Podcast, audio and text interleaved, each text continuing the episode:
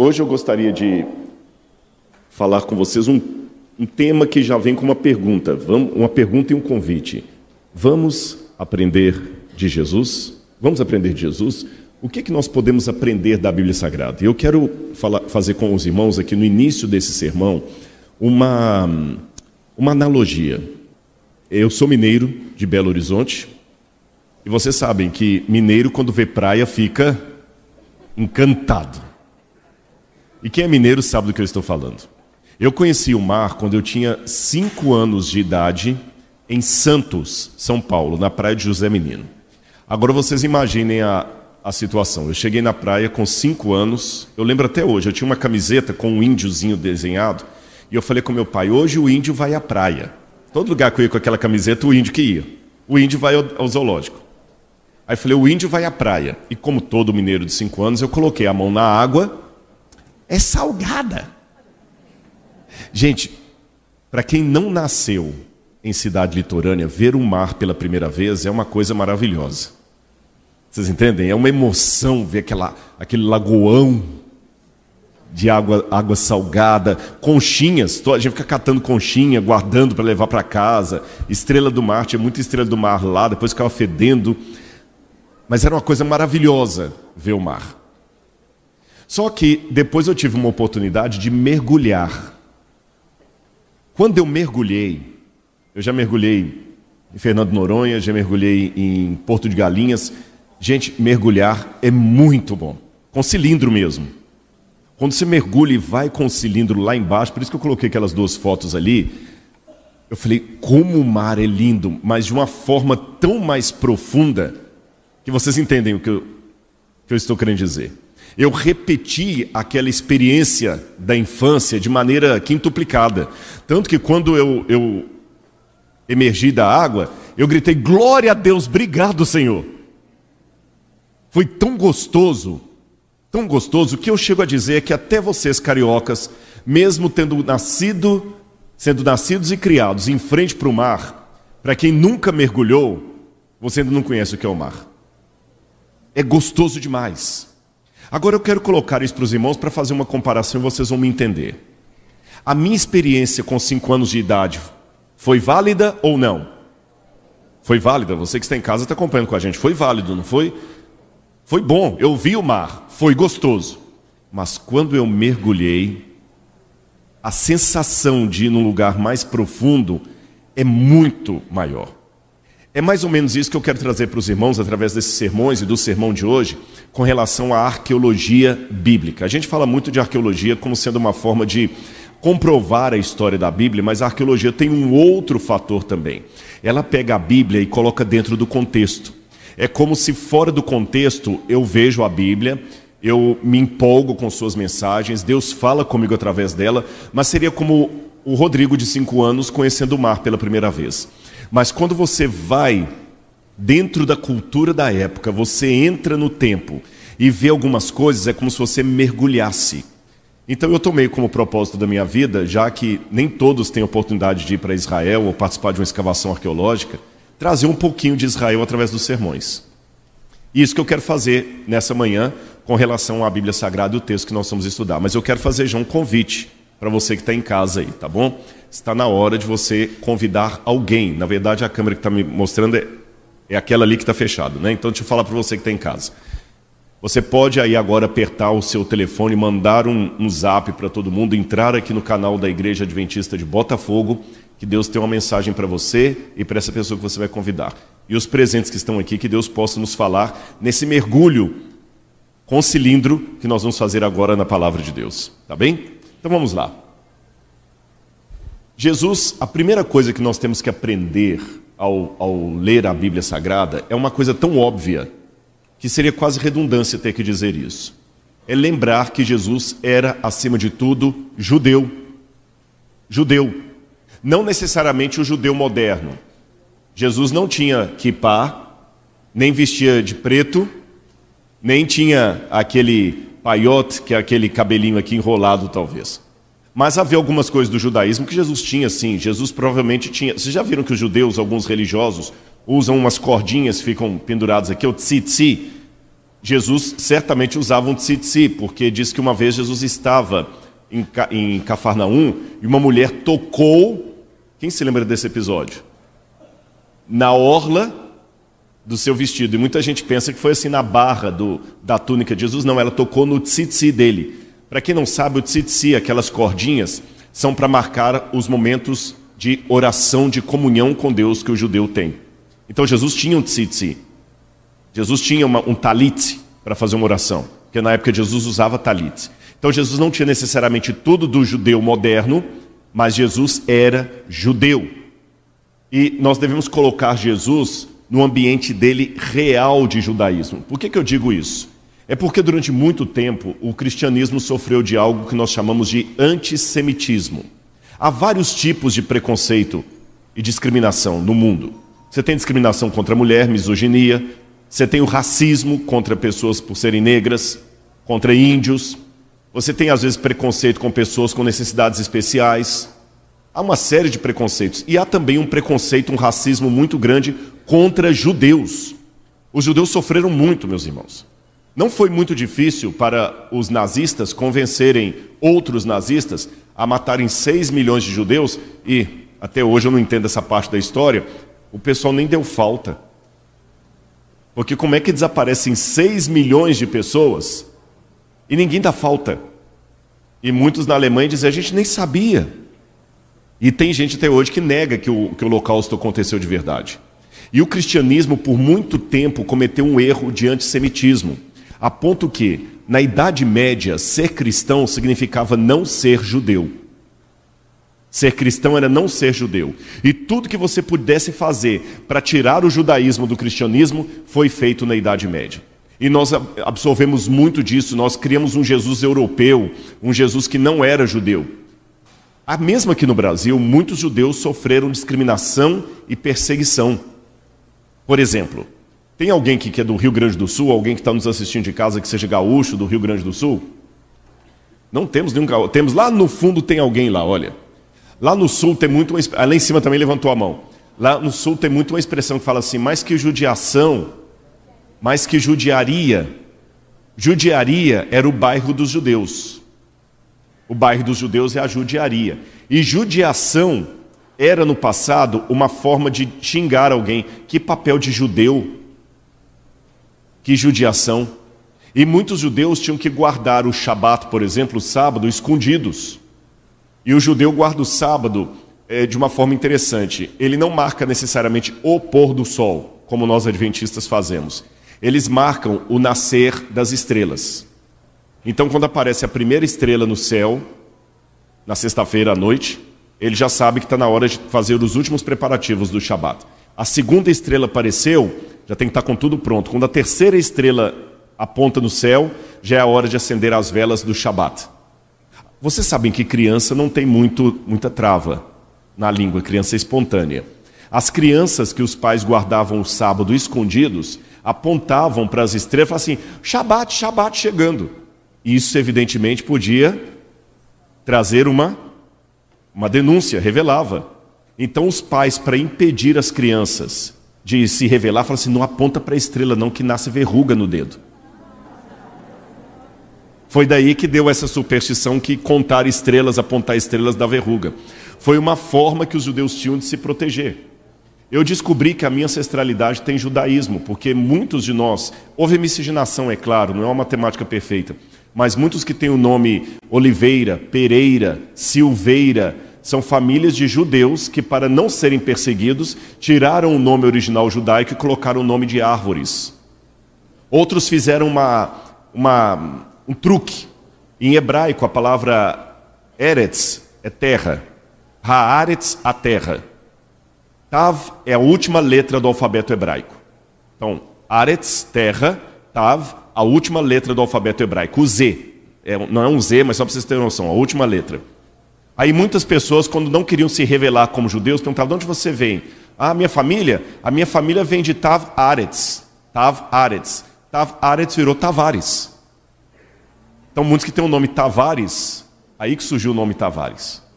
Bom, irmãos, são apenas algumas ilustrações que eu estou dando para vocês, como é que o cristianismo expurgou as raízes judaicas das suas teologias foi muito ruim. É por isso que a maior parte das igrejas cristãs hoje se reúnem no domingo e não mais no sábado. Porque o sábado é o que nos identifica como judeus. A gente não quer ser judeu, nós queremos ser não judeus. Agora, Jesus era judeu. Eu quero chamar a atenção da cultura judaica para vocês entenderem é, o, o que isso significa. Agora, olha esse quadro que aqui está na frente. Isso aqui é um quadro do iníciozinho da Renascença ali, um pouquinho antes, final da Idade Média, início da Renascença. Vocês sabem que episódio bíblico é esse? É difícil até de ver o episódio bíblico. Não é você que está em casa. Eu não sei se o pessoal em casa mostra em tela cheia o, o PowerPoint. Mostra. Aqui, mostra. Mostra em casa para o pessoal, exatamente, para o pessoal poder ver também. Você que está em casa, acompanha esse quadro aí. Isso aí é Jesus aos 12 anos no templo. Mas eu quero chamar a sua atenção para uma coisa. Olhe novamente, coloca de novo para o pessoal de casa poder acompanhar. É, o, o, rosto de Jesus é um rosto angelical. P pode jogar de novo, só aqui que o pessoal está vendo em casa, né? Joga de novo para o pessoal poder ver. O rosto de Jesus é um rosto angelical. É um menino que está ali com traços assim, bem infantis, cabelo longo, bem europeu. E olha como os judeus foram desenhados. Percebem? um nariz assim feio, deformado. Isso não foi porque o, o, o, pintor desse quadro não tinha talento, foi de propósito desfigurar os judeus. Eu não estou aqui fazendo uma apologia ao judaísmo, tanto é que, quando eu coloco essa questão de redescobrir a, a, as raízes de Jesus para entender melhor o Jesus histórico, não significa agora uma apologia ao judaísmo, porque tem um outro risco agora também de muitas pessoas acharem que para nos tornarmos cristãos genuínos, genuínos temos que nos converter ao judaísmo. Vocês entendem, né? Eu não vou fazer agora uma febre de judaísmo. Eu respeito, cada um que tem uma tradição, mas é, é, alguns gostam até agora, não, vamos fazer a igreja agora toda usar kippah, usar talit e tudo. Não é bem por aí.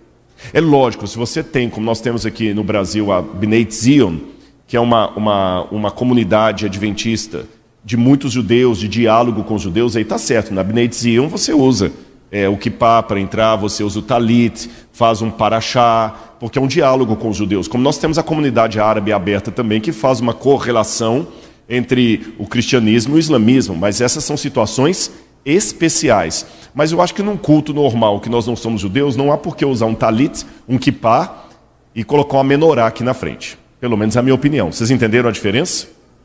Agora, vamos continuar aqui, já que eu falei de tudo isso, tentando imaginar como seria para nós termos a oportunidade de aprender aos pés de Jesus. Eu quero convidar os irmãos a abrirem comigo a Bíblia no Evangelho de Lucas, capítulo 10.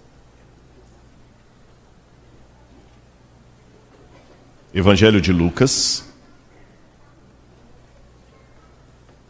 capítulo 10, versículos 38 a 42.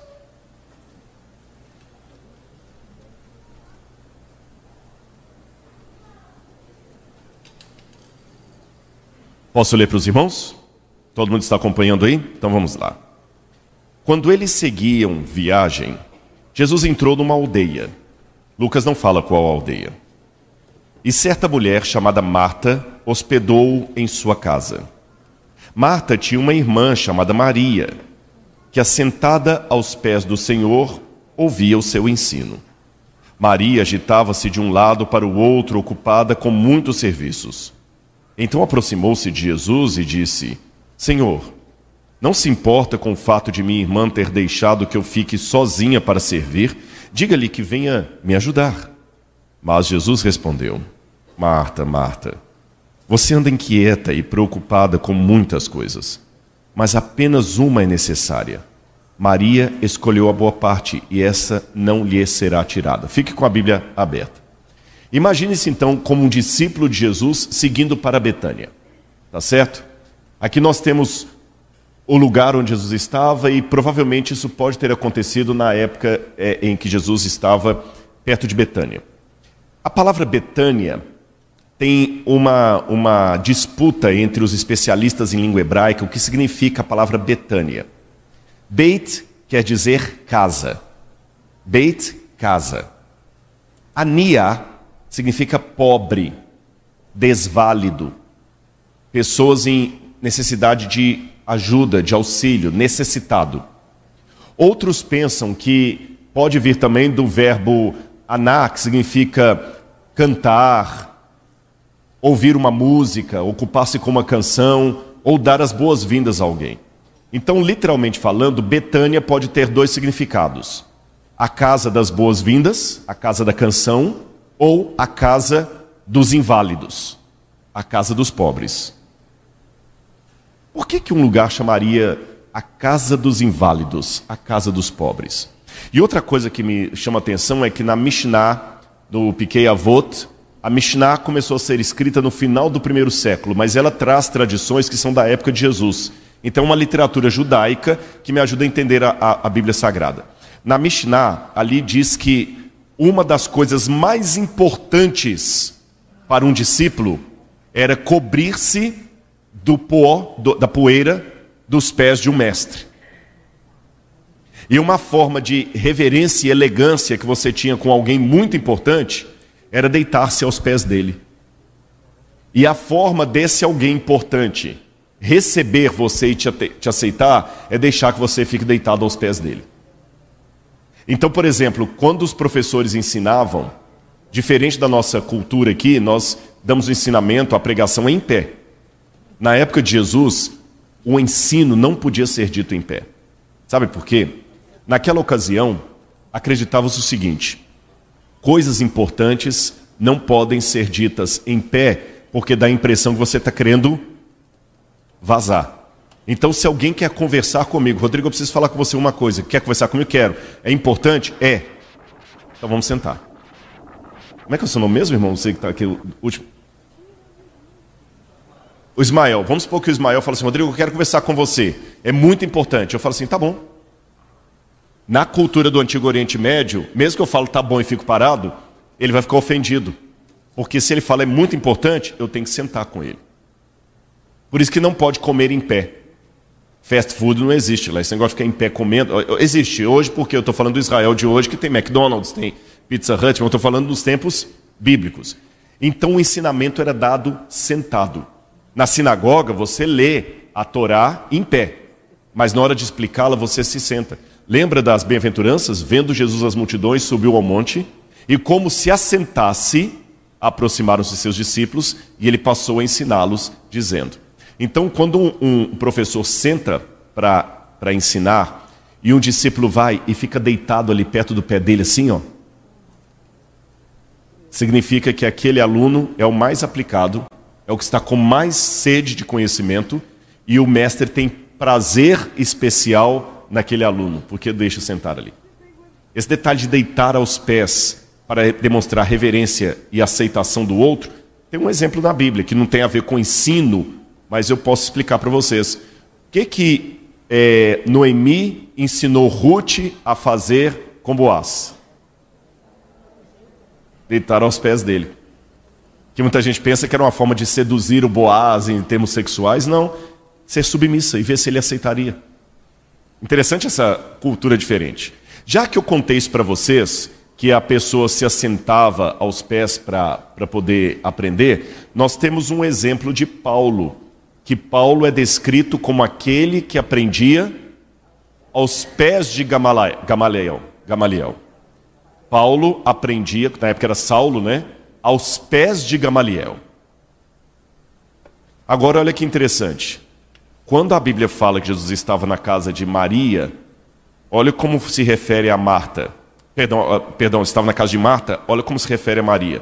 Verso 39, Marta tinha uma irmã chamada Maria que assentada aos pés do Senhor ouviu o seu ensino.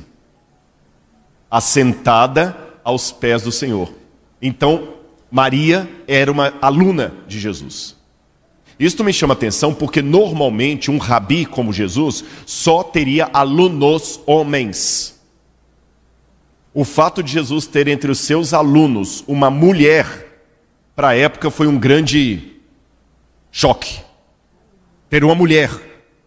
Hoje é normal ter mulher como aluna na faculdade, você tem lá alunos e alunas, mas na época não era muito comum isto, e Jesus colocou é, Maria como sua aluna, exatamente como é, Atos 22, verso 3, Paulo fala que ele aprendia aos pés de Gamaliel.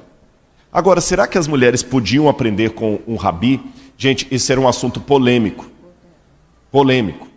Como eu falei com vocês, Jesus teve um grande avanço, porque os mais conservadores, digamos assim, não aceitavam mulheres numa escola de rabinos. Tanto é que não tem rabi mulher. Mas é curioso que, mesmo na época de Jesus, havia divergências de opinião. Por exemplo, o rabino Eliasar, que também é do primeiro século, da época de Jesus, ele escreveu o seguinte: Se um homem dá à sua filha conhecimento da lei, é como se a ensinasse libertinagem. Uma outra tradução possível seria o seguinte: é, se um homem ensina a Torá para sua filha, ele está ensinando-a a se tornar uma prostituta. Olha o preconceito. Alguns diziam é melhor queimar a Torá do que vê-la ensinando, sendo ensinada a uma mulher. Mas havia outro rabi, o rabino Atzai, que expressou uma opinião diferente. O homem deve dar à sua filha o conhecimento da lei. Em uma das leis rabínicas da Mishnah diz: ele pode ensinar as escrituras a seus filhos e filhas. Então era um assunto assim dividido, mas Jesus tomou o partido da inclusão e tinha Maria ali aprendendo com ele. Agora eu tenho uma, uma descoberta arqueológica interessante que eu quero mostrar para os irmãos. Essa descoberta aconteceu em 88, 1988, foi lá na, na, na Itália, em Nápoles, encontraram os restos de uma lápide. E nessa lápide, eu tenho que descer só aqui porque eu estou de, de, de lado ali, você tem o nome do chefe da sinagoga, Pedoneus Gramateus. Essa palavra Gramateus significa o doutor da lei. Pedoneus, Gramateus. E vocês estão notando que tem no meio ali, é Pedoneus, aí tem um, um candelabro desenhado, a menorá, indicando que ele era judeu. E o Gramateus está escrito do lado. Só que numa lápide seguinte está escrito assim, olha, junto, Mirpina, presbítera, guinetu, pedonu. Pre, é, Mirpina, ou, é, não, é Mirina, não Mirpina, Mirina. Mirina era o nome da esposa dele de, e ela também é chamada de presbítera. Vocês sabem que esse ano é um ano histórico para as mulheres, porque a Igreja Adventista, não sei se aqui já temos em Botafogo para o ano novo, já está agora ordenando anciãs ao ministério do ancianato, não é isso? É, a, a, temos as anciãs estão aqui? Quem são? Elas estão aqui agora? Será que podia levantar para eu conhecer? A... Porque esse é pioneiro, né? Acabou de passar para lá. Vem para cá, eu queria conhecer pelo menos uma dessas. Qual é o seu nome? Karen, a Karen, então aqui, olha, uma, vamos, vamos bater uma, salva de palmas, gente, para a glória de Deus, viu? E que as outras sintam-se representadas em você. A Milene ficou de pé, desculpe, eu não tinha visto, perdão, viu? Milene é de trás. E, e Isolda, a doutora Isolda, claro, conheço. Que Deus abençoe vocês, viu, gente? Muito. Presbiterai, viu? As, as, as novas. Porque presbítero, em grego, eu esqueci de falar isso, eu falei não mencionei. Presbíteros é ancião, tá bom? É ancião. E ela é chamada de presbítera, é uma anciã. Então, isto me, me diz que essa Mirina, esposa do, do, do chefe da sinagoga, ela tinha um cargo de ancianato na sinagoga ali da Itália do primeiro século. Então, Jesus também parecia não ter problemas com isso.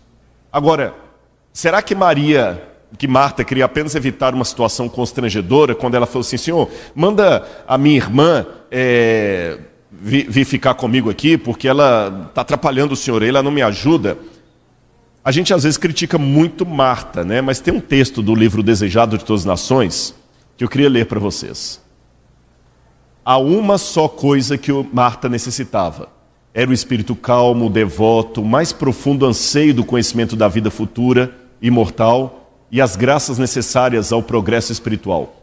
Precisava de menos ansiedade em torno das coisas que passam e mais pelas que permanecem para sempre.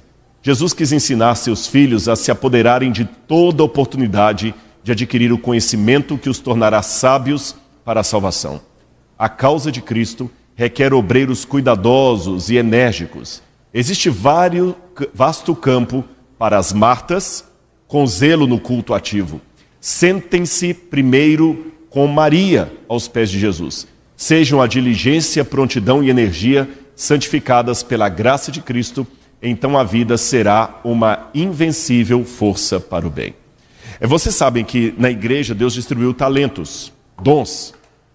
Eu estava esses dias é, falando com o meu chefe, é, eu nunca vou poder ser um administrador da igreja, viu, Sérgio? Sei que tinham pequenas empresas, grandes negócios, comigo isso nunca ia funcionar. Eu posso assistir mil programas daquele, eu não tenho o dom de administração. Se algum dia a igreja cometesse o erro de me colocar como presidente de uma associação, administrador de um hospital, vocês iam ver um Rodrigo que ia dar vergonha para a igreja. Eu não tenho talento para isso. Eu não tenho paciência com reunião, com relatório, fechamento. Nossa, meu negócio é estudar e. Mas ainda bem que tem esses com esses dons que Deus coloca ali. Porque é lógico que com tantas agendas eles não vão ter tempo para ficar lendo hebraico, grego, essas coisas. Então cada um tem o seu o seu papel. Mas Jesus fala, mesmo aqueles que são mais proativos na administração, na organização, tomem tempo para sentar junto com Maria. Aprendam aos pés de Jesus. E quando eu falo sentar-se junto com Maria, eu quero dizer uma coisa especialmente para as mulheres que estão aqui nesta manhã.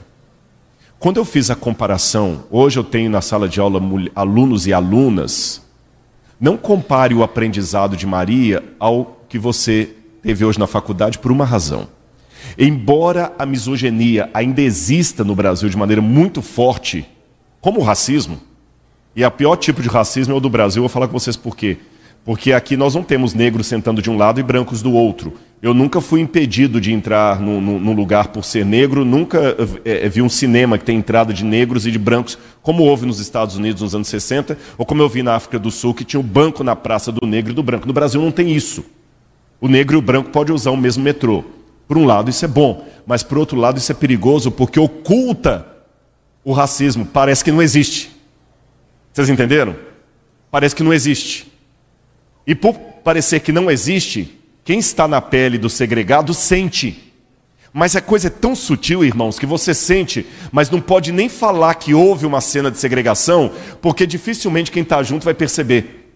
Vamos falar assim: você está com um complexo de inferioridade. É muito assim nas entrelinhas, sabe? Muito nas entrelinhas. Então eu estou consciente que os problemas de segregação, eu falei do negro, da mulher, mas eu podia dar outros aqui, dos judeus, existem de maneira muito forte. Mas no passado era muito mais agressivo no sentido assim de aberto. Para Maria sentar ali não foi fácil.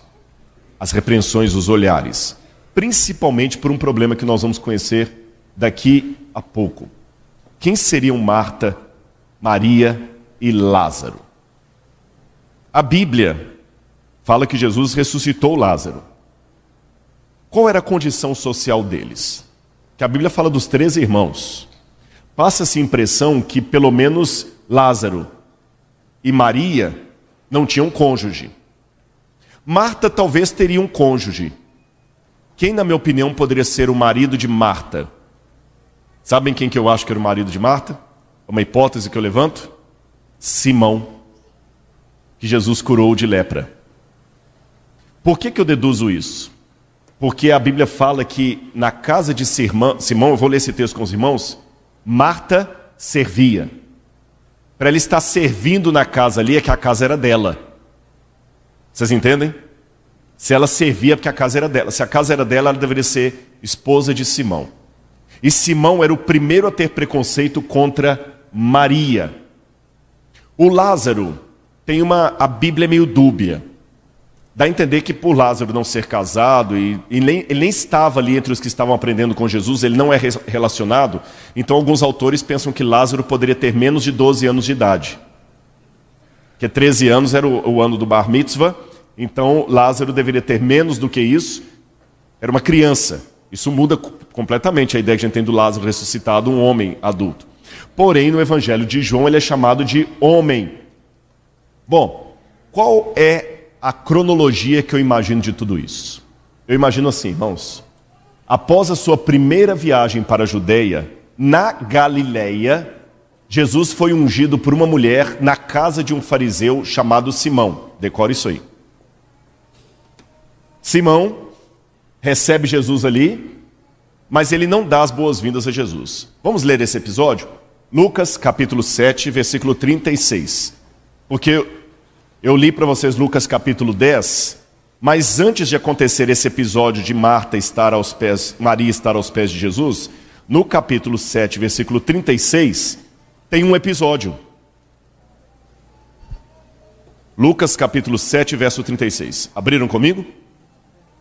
Um dos fariseus, certamente Simão, convidou Jesus para que fosse jantar com ele. Jesus, entrando em casa do fariseu, tomou lugar à mesa. Eis que uma mulher da cidade, pecadora, sabendo que ele estava jantando na casa do fariseu, foi até lá com um frasco feito de alabastro, cheio de perfume. Era um perfume de nardo, caríssimo caríssimo, num vaso de alabastro. E, e estando por detrás, aos pés de Jesus, chorando, molhava-o com suas lágrimas e os enxugava com os próprios cabelos. Ela beijava os pés de Jesus e os ungia com o perfume. Essa mulher pecadora, fica com a Bíblia aberta aí. A gente tem que definir um pouquinho, às vezes, o que é pecado. A gente tem que dar nome às coisas. E normalmente a gente considera pecado aquilo que nós não gostamos. O que a gente gosta uma fraqueza. É uma coisa que Deus entende, Deus não é tão radical assim, mas quando é do outro. Era muito fácil uma mulher ser considerada pecadora na época. Se ela fosse. E mesmo hoje, vocês sabiam que tem muitas moças. A prostituição é pecado. Ponto. Se eu falar que prostituição não é pecado, eu estou indo contra a Bíblia. Prostituição é pecado. Ponto. Mas vocês sabiam que tem muitas moças que estão na prostituição porque foram abusadas sexualmente na infância e perderam todo e qualquer tipo de dignidade de si mesmas? A prostituição continua sendo pecado. Mas sabe aquela velha frase que eu ouvi quando eu entrei para a igreja adventista? não sei se ela é dos adventistas, mas eu ouvi foi aqui a primeira vez. Deus odeia o pecado, mas ama o pecador. Essa frase é tão fácil de ser dita, mas na prática é tão difícil de ser conjugada. A gente mistura o pecado e pecador como uma coisa só. Como igreja, é o meu papel continuar condenando o pecado, porque é a lei de Deus. Mas como ser humano, eu não posso condenar as pessoas, porque eu não sei. Eu não sei. Não estou falando agora que o fato dela ter sido violentada na, na infância torne a prostituição dela menos pecaminosa aos olhos de Deus. Não é isso que eu estou querendo dizer. Mas estou querendo dizer que Deus tem um conhecimento das causas mais profundo do que o achismo do nosso preconceito, que eu julgo o outro com o meu código de valores. O que é óbvio para o outro não é óbvio para mim. Eu acabei de dar um exemplo para vocês da administração. Tem muitos pastores que estudaram teologia como eu, mas ele, ele estudou teologia, ele seguiu para um rumo de ser um administrador da igreja. É lógico que ele não está com a língua grega na cabeça tão fácil como eu estou, que estou revendo isso todo dia. Ele só estudou no seminário e não, nunca mais. Eu falo assim, frescura, o pastor devia saber grego. Como é que não sabe isso? Estudou teologia e não sabe? É muito fácil julgar o outro com o meu código de valores. Vocês compreendem? É aquela velha história que o pessoal atribui a nossa, agora fugiu a, a, a que foi decapitada lá na, na, Revolução Francesa, mas não foi dela. A Maria Antonieta. Maria Antonieta. Ela nunca falou isso, mas coitada, acabaram co colocando essa, essa lenda urbana que quando o pessoal pediu assim, é, é, majestade, o povo está com fome, eles querem invadir Versalhes. Ah, por que, que eles estão com fome? Comam pão. Mas majestade, eles não têm pão, então que comam brioche. Mesmo que essa frase não seja histórica, ela ilustra o que eu quero dizer. Quando você não está sentindo a fome, é muito fácil resolver o problema. Está com fome? Com fome por quê, gente? Come pão. Ele não tem pão, então come brioche. Quando você não está na pele, é tão fácil arrumar soluções para o problema do outro. Vocês entenderam onde é que eu estou querendo chegar? Aquela mulher podia ser considerada pecadora porque talvez, e eu tenho essa impressão, ela pode ter sido até abusada sexualmente por nada mais nada menos que o próprio Simão o próprio Simão. Como é que eu sei disso? Vocês sabem que tem um, um, sistema de leitura de textos passados que é a psicobiografia, quando você tenta analisar através do comportamento algumas coisas que o Freud dizia que o inconsciente mostra. E a forma como o ancião. Olha, veja bem, se ela era pecadora, e geralmente quando falava que a mulher era pecadora, era de cunho sexual naquela época. Se ela era pecadora, o que ela estava fazendo na casa de um fariseu? Perceberam? O que ela estava fazendo na casa de um fariseu? Se ela estava ali, é porque tinha algum consentimento, senão os, os, os empregados nem deixariam entrar. Ficou claro isso aqui? Segundo, vamos continuar lendo o texto. Ao ver isto, o fariseu, que o havia convidado, disse para quem? Como está na sua Bíblia aí? Consigo mesmo. Se esse fosse profeta, bem saberia quem e que tipo de mulher é esta, pois está, que está tocando nele, pois é uma pecadora. Raciocinem comigo, irmãos. Para ela tocar em Jesus e estar em pecado, só tinha duas situações para ela não poder tocar em Jesus. Ou se ela tivesse menstruada, que mulher com fluxo de sangue não podia tocar no homem santo, ou se ela estivesse sexualmente poluída. A lei judaica colocava que uma mulher sexualmente poluída ou com menstruação não podia tocar em coisas sagradas, senão ela contaminava. Então, se o, o, o, fariseu fala o seguinte: olha, se esse homem fosse profeta, ele não deixaria que ela o tocasse porque ela é pecadora, é porque ou ela estava menstruada, eu descarto essa possibilidade, como é que ele ia saber que ela estava menstruada? Ou ela tinha algum pecado, sexual. Vocês estão acompanhando meu raciocínio? Está cansativo ou está dando para pegar? Então vamos continuar. Raciocine mais comigo.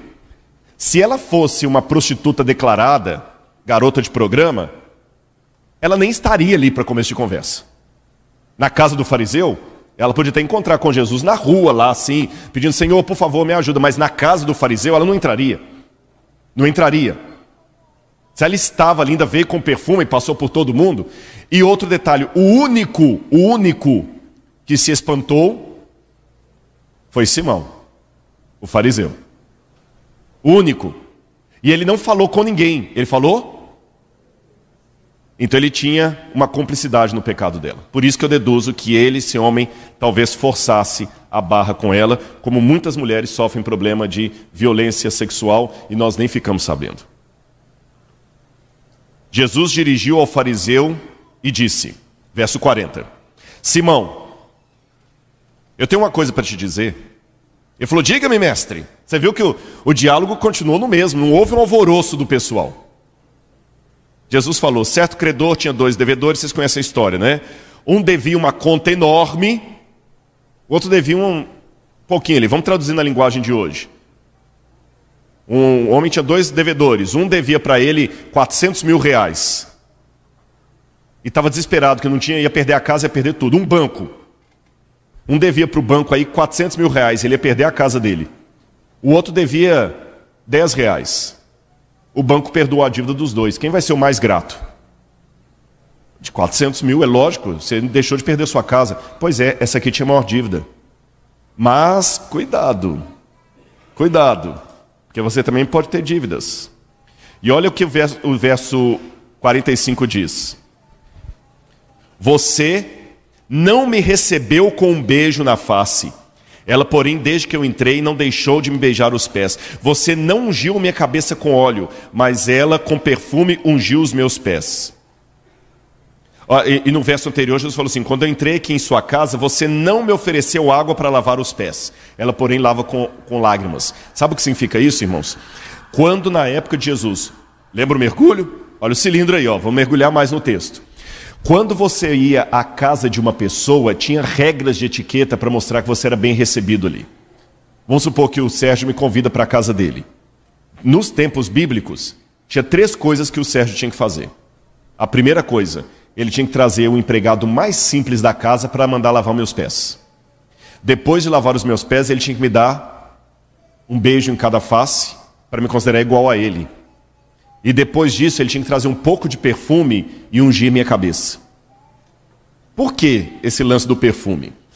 Você já foi em restaurante que o pessoal serve depois umas balinhas de menta? Por que as balinhas de menta? Porque a pessoa às vezes pode comer, não escovou os dentes, pode ter uma halitose, você está numa refeição é, de negócios, alguma coisa. Então, para disfarçar qualquer hálito ruim, você comeu é, cebola ali, qualquer coisa, disfarça.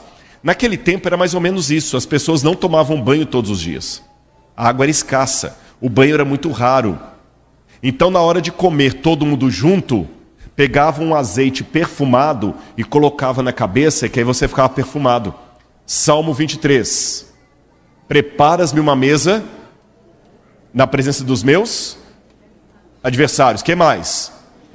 Unges minha cabeça com óleo e o meu cálice transborda.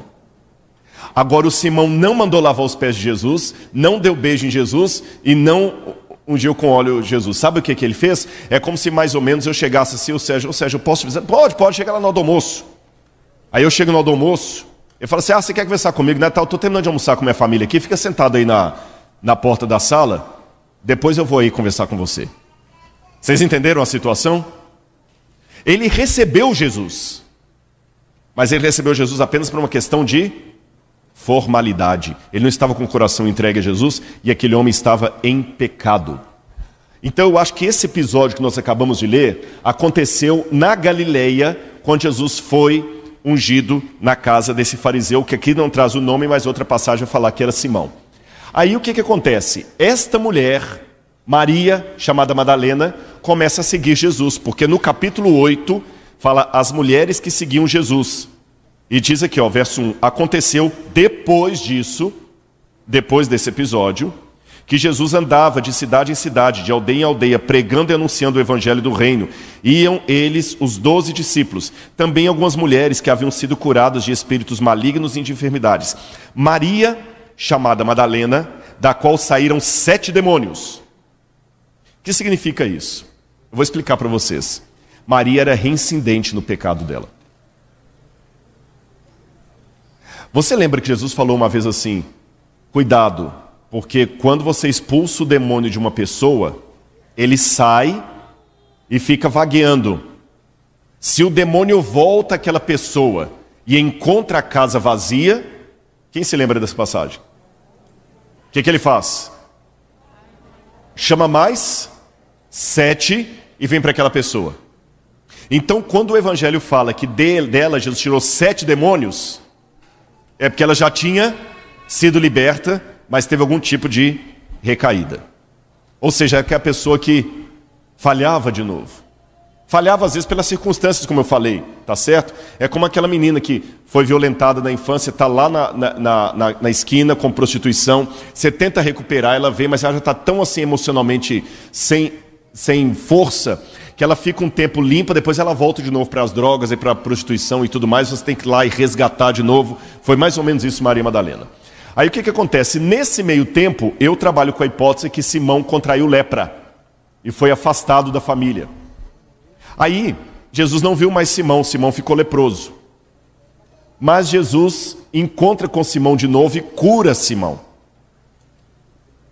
Aí, numa segunda viagem, que aconteceu dessa vez em Betânia, Jesus se hospeda na casa de Marta. E Maria vai de novo ali, outra vez encontrar com Jesus e ungir Jesus. Mas dessa vez, ela não unge Jesus apenas por questão de dar as boas-vindas. Ela dá para Jesus a unção de Jesus é, como rei. O mapa vai mostrar para vocês o que eu quero dizer. O primeiro episódio aconteceu naquela parte verde ali na Galileia. Em alguma cidade da Galileia morava um fariseu chamado Simão, casado com uma mulher chamada Marta, que tinha uma, uma cunhada chamada Maria. Esse Simão deveria certamente abusar sexualmente da Maria várias vezes ou seduzi-la, coisas desse jeito. Ela angustiada ia, voltava, estava acabando com a vida dela. Jesus a curou das suas traumas, do seu, da, da sua, dos seus erros, e ela começou a seguir Jesus. Nesse meio tempo, Simão contraiu lepra. Daqui a pouco eu vou falar de onde que eu tirei que Simão contraiu lepra, tá? Jesus cura Simão. Mas só que quando Jesus vai reencontrar Simão curado, o episódio acontece aqui embaixo na Judéia, perto de Nazaré, perto de Jerusalém, numa cidade chamada Betânia. Eu comecei esse sermão falando com vocês que Betânia é a junção de duas palavras hebraicas: Beit, casa, e Ania pode ser pobre, desválido ou boas-vindas. Casa dos inválidos. Esta casa dá a entender que poderia ser assim: tinha um pátio e várias residências pequenas dentro do mesmo pátio, dentro do mesmo quintal. Vocês estão vendo? E por que várias residências? Eu tenho uma informação muito interessante. Betânia estava colada em Jerusalém. Estão vendo o mapa ali? entre aquelas duas bolinhas ali tem o Monte das Oliveiras. Betânia está aqui embaixo, sobe o Monte das Oliveiras, do outro lado está Jerusalém. Eu vou mostrar uma foto aérea para vocês. Olha aqui. Betânia, Betfagé, Monte das Oliveiras, Jerusalém, onde está escrito Templo do Monte. Temple Mount. Bem pertinho. Hoje, aquele lugar é chamado de Al-Azaria, que é um lugar tradicional onde poderia ser a casa de Marta e Lázaro. Agora, olha o que, que nós descobrimos. O professor arqueólogo Igael Yadin, vocês já ouviram falar nos manuscritos do Mar Morto? Num dos manuscritos do Mar Morto, ele encontrou o seguinte: a vila de Betânia era um dos três lugares a leste de Jerusalém que os essênios alocavam para pessoas que, pelas leis de pureza, não podiam entrar na cidade nem no templo, principalmente leprosos. Os essênios eram uma seita judaica que viviam no deserto e também em algumas cidades. As pessoas queriam chegar no templo, mas um leproso não podia chegar no templo. Um peregrino que viesse de longe, ele não podia nem ficar nas adjacências de Jerusalém durante a festa da Páscoa, porque ele era leproso. Então eles alugaram três, locaram três lugares para poder abrigar esses peregrinos. Olha aqui o texto de Qumran. É esse, é esse papiro aí que foi encontrado. E nesse papiro está escrito assim: Vocês farão três lugares a leste da cidade de Jerusalém, separados um do outro, para onde devem ir os leprosos e os aflitos, com as perdas e os homens que, que tiveram a emissão de sêmen, tá bom? A cidade em que eu quero santificar para fazer vocês habitar em meu nome, e jurei o templo nele será. Perdão, gente, desculpa, tá bem ruim aqui a leitura a cidade que eu quero santificar para vocês, para você habitar em meu nome, e meu templo, nele será sagrada e deve ser limpa de qualquer impureza em que possa, que possa ser manchada. Esse texto hebraico aí fala que eles separaram três cidades a leste de Jerusalém. Vamos voltar o mapa aqui. A leste de Jerusalém, que deveriam abrigar quem? Leprosos. E esse lugar deveria ser o lugar de quê mesmo? Vamos ver o texto de Qumran de novo? Perdão, passei demais. Vamos ver o texto. Esse lugar deveria ser o lugar dos, deveria ser ir os aflitos e leprosos. O que, que eu falei que significa Betânia? Casa dos aflitos. Então eu deduzo que Betânia é como se fosse uma santa casa de misericórdia. E por isso que Simão muda com a família para Betânia, ou pelo menos está em Betânia por alguma situação ali. Que ele era um ex-leproso.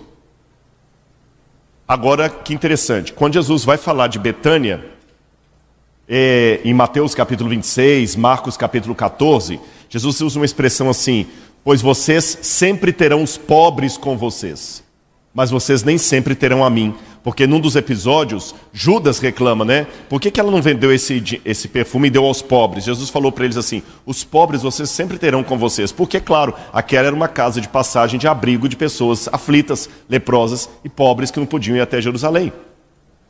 Por isso que Jesus estava ali. Mas nessa segunda vez, agora, ela unge Jesus de novo, e essa unção, qual o significado dela? Dessa vez ela não unge Jesus para lhe dar as boas-vindas.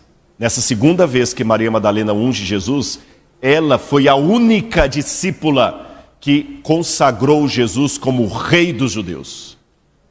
Eu não vou ler a passagem porque o nosso tempo está bem avançado, mas os irmãos sabem que quando Salomão foi consagrado rei, qual foi a ordem de Davi? Levam até a fonte e unja-o como rei. O rei, antes de receber a coroa, tinha que ser ungido. E agora Maria Madalena, segundo o Evangelho de João, você pode ler depois a passagem de João, capítulo 12, ela chega ali e ela começa a ungir Jesus com perfume, não mais para dar as boas-vindas como ela tinha feito originalmente lá na Galileia. Essa segunda vez que ela unge Jesus, ela é a única, a única dentre todos os discípulos, os doze apóstolos, a única que entendeu Jesus falando, eu serei rei. E ela começa a ungir Jesus ali como o rei. Por isso que depois desse episódio, Jesus fala com os discípulos: Eu vou aceitar entrar como rei em Jerusalém. Tragam um jumentinho lá de Betfagé, eu vou subir. E eles começaram a clamar: Bendito que vem em nome do Senhor, o Rei dos Reis. Ela foi a única. Maria Madalena foi como aquela menininha do Nordeste que o pessoal estava fazendo uma romaria, pedindo chuva. E foi todo mundo fazer a procissão para pedir chuva e só tinha uma menininha com guarda-chuva na, na mão. Aquela fé inocente, sem medo, sem preconceito, sem medo das circunstâncias, porque ela amava Jesus. Jesus falou assim: guarda, minha filha, porque esse perfume que você está me ungindo, que eles estão achando que é um desperdício, você vai me ungir no meu sepultamento. E parte desse perfume, Maria Madalena depois usou realmente no sepultamento de Jesus. E ela foi a primeira pessoa que teve a oportunidade de ver Jesus ressuscitado. A menos provável. Foi a primeira. E na sua fé, ela é tão, tão linda que quando Jesus falou, filha, ela falou: O senhor é o jardineiro? Não, sou eu. Senhor, ela ficou agarrando Jesus: Calma, não me detenhas, porque eu ainda não subi para o meu pai. Eu quero orar hoje, nesta manhã, para que eu e você, e você que está assistindo de casa também, tenhamos essa fé de Maria Madalena. Você vai ter muitos Simãos que vão tentar jogar você na lama. Você vai ter muitos Judas que vão também questionar que você está desperdiçando o seu tempo na igreja, nas coisas de Deus. Mas em nome de Jesus, eu peço a Deus que me dê uma fé semelhante à de Maria. Você vai ter momentos de queda. Por que, que eu peço a fé semelhante de Maria? Porque ela é como eu, ela errou de novo, ela caiu de novo. Jesus teve que expulsar os sete demônios, é porque o primeiro já tinha saído e trouxe, trouxe uma turba com ele. Mas ela ficou aos pés de Jesus e ela não temeu as circunstâncias, ela não temeu os olhares, ela não temeu o medo. Jesus para ela era tudo o que importava. E é por isso que nessa manhã eu quero dizer para você: embora o acaso existe, paradoxalmente nada é por acaso. Deus monitora os atos da história e desenha o seu plano através deles. E o mais incrível, ele conta com seres humanos para escrever a sua história. E é por isso que nessa manhã nós vamos ter aqui duas pessoas que vão entrar no tanque batismal agora, junto com o pastor, com os pastores. Acredito que o pastor Arthur também vai participar desse momento.